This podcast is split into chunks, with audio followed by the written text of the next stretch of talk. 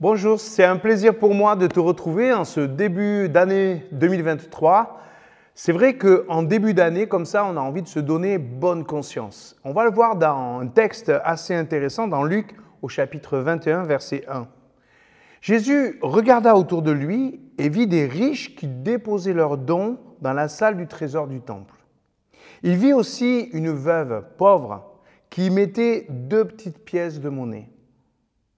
Il dit alors, je vous le déclare, c'est la vérité.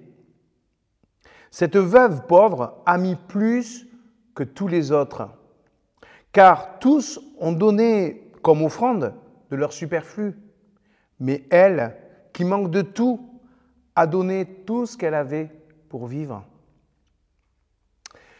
Avant de se demander qui on regarde, d'abord comment voyons-nous cette nouvelle année 2023 est-ce que nous allons partager ce que le Seigneur va nous donner et compter sur lui pour nos propres manques?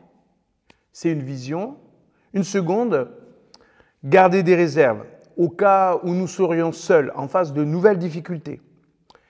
L'argent est-il une solution, une consolation dans les temps difficiles? Pourquoi Jésus met-il en compétition cette veuve avec ces riches?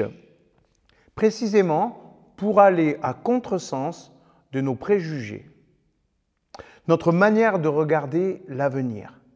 On a pitié de cette femme. On dit, mais elle aurait jamais dû donner le peu qu'elle a. Et ces riches, on est admiratif parce qu'ils donnent au-delà de ce que nous pourrions donner. Mais Jésus propose un regard paradoxal, presque choquant. J'admire cette femme parce que il voit non pas ce qui est fait, les actes faits, mais il regarde les intentions. La conversion commence par celle du regard.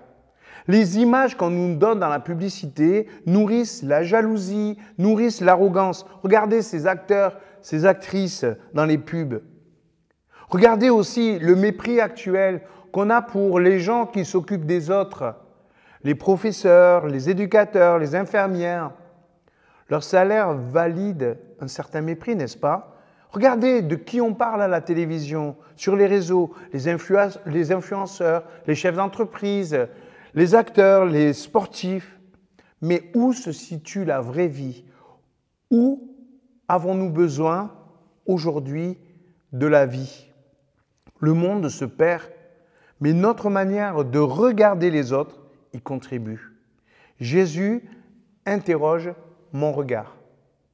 Quel est mon modèle. Quel est ton modèle?